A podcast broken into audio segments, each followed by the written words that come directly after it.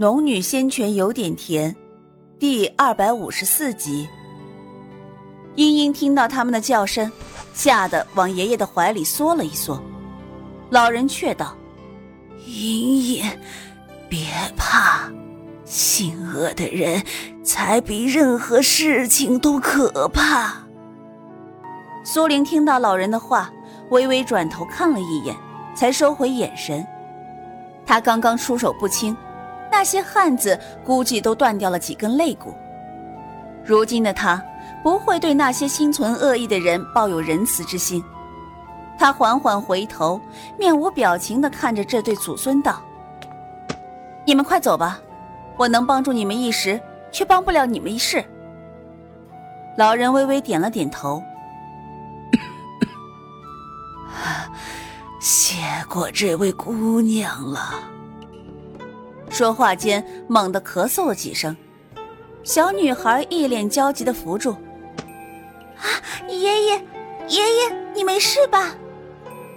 老头轻轻的摇了摇头，脸上露出慈祥的笑容：“茵茵，爷爷无事。”茵茵一双漆黑明亮的眼睛却噙满了泪水。她抿着嘴，目光缓缓转向苏玲。姐姐，茵茵知道你是好人，你能不能帮帮我们？我们的粮食被那些恶人抢走了，没有粮食，茵茵只能喝清粥，爷爷 却要啃树皮。小女孩的这番话，让欲转身离开的苏玲微微一顿。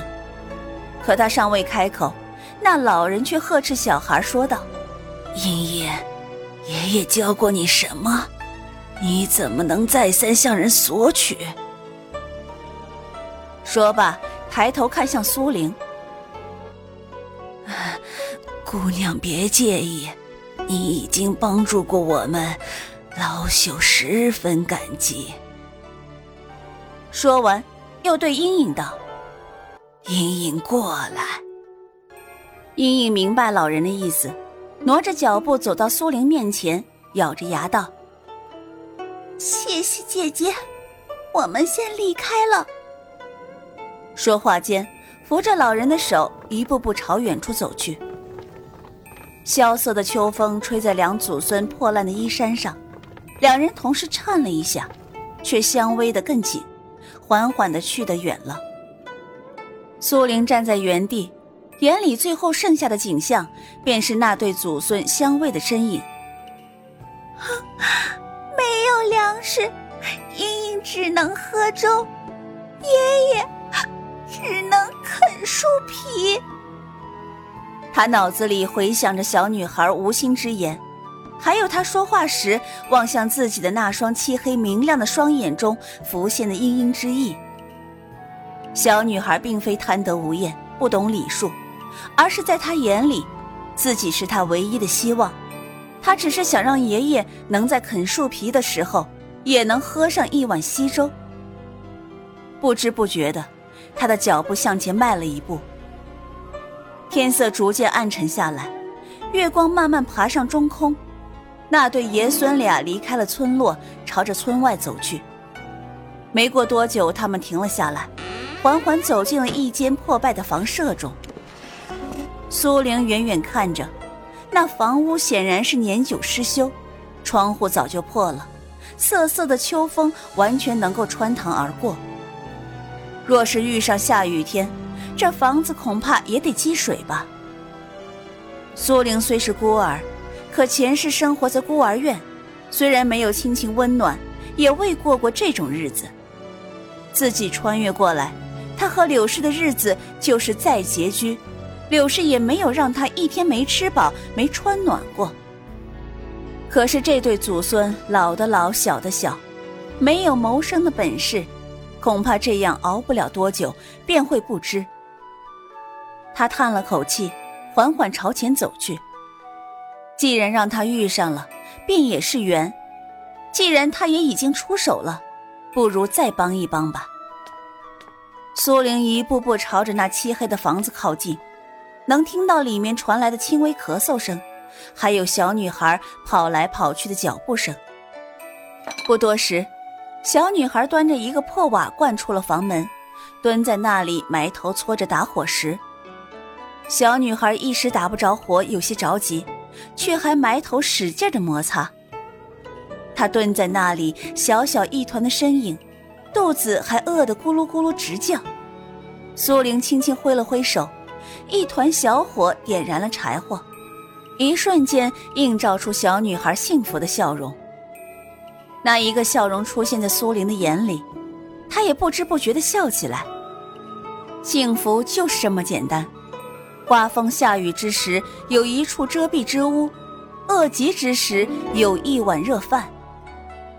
小女孩轻轻把瓦罐放到点燃的火上煮着，苏玲也看清了瓦罐里究竟是什么。小女孩所说的青粥，当真是有几颗米都能数清。她没有立即上前，而是看着小女孩忙来忙去，明明只有七八岁的模样，偏偏做起事来有条不紊。待水烧开了，锅里的清水渐渐变成了米汤。小女孩望着锅里。使劲地咽了一口唾沫，然后才小心地熄了火。等了一阵，觉着没那么烫了，才用一些干树叶包着瓦罐，缓缓地把米汤倒入到另一个碗里。可只倒了一小碗，小女孩便停下了动作。接下来，她则抱着瓦罐往房间里走去。不多时，只听到里面传来老人的声音：“莹莹。”你吃了吗？啊，莹莹吃了，这些是爷爷的。茵茵乖巧的回答。老人兴许是回来之时受了凉，又咳嗽了几声。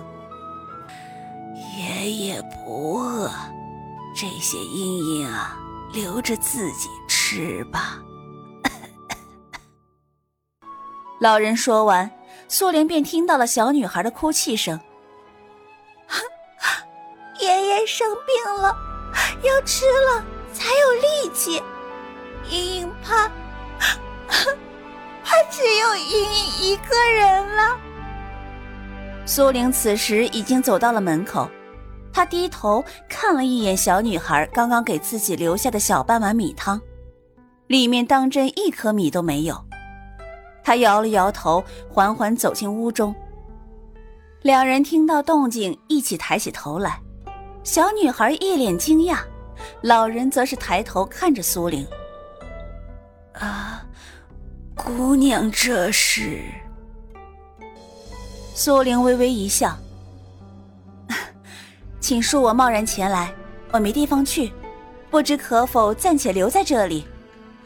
老人也露出惊讶，看着苏玲的穿着，并不像是个贫穷人家的孩子，可是这孩子刚刚救了自己和茵茵。无论他有什么要求，他都不会拒绝。于是他笑着点了点头。姑娘想留下来就留下来吧，只是这房子简陋，别委屈了姑娘。苏玲转眼打量了一眼屋子里，除了一张床和破烂的棉絮外，几乎没有什么家具。苏玲还未说话。只听老人又道：“姑娘还没用晚饭吧？茵茵，把粥给姐姐端去。”茵茵听到老人的话，一下子抱紧了瓦罐。虽然她很感激苏玲，可这点粮食自己都舍不得吃，是留给爷爷的。要是让他吃了，爷爷就得挨饿。他记得自己生病的时候，爷爷说过，生病的人是不能挨饿的。老人见英英一直踟蹰不动，轻叹了口气，唤了一声：“英英。”苏玲在这个过程中并没有言语，她只把目光落在英英身上。英英此时双目噙满了泪水，她转头看了一眼爷爷，艰难的迈着脚步。一步步的走到苏玲面前，他用树叶包住瓦罐，怎么也递不过去，眼神既馋又不舍得的盯着瓦罐里的清粥。苏玲叹了口气，摸了摸茵茵的头顶。茵茵，把这些端给爷爷吃吧。姐姐这里还有肉干，你也一并拿给爷爷。说话间，他从乾坤袋中摸出了一些自制的肉干，足有一斤左右，递给茵茵。茵茵看到肉，眼睛一下子瞪大了，张着嘴望着肉干，不知道怎么办才好。这时，老人才说道：“这怎么能行？姑娘你……”老人此时也完全明白了，这姑娘哪里是来借宿的，是分明听到了他们祖孙之前的对话，知道他们的难处，特意来此送吃的的。老人的眼眶也湿润了，他哽咽的说不出话来。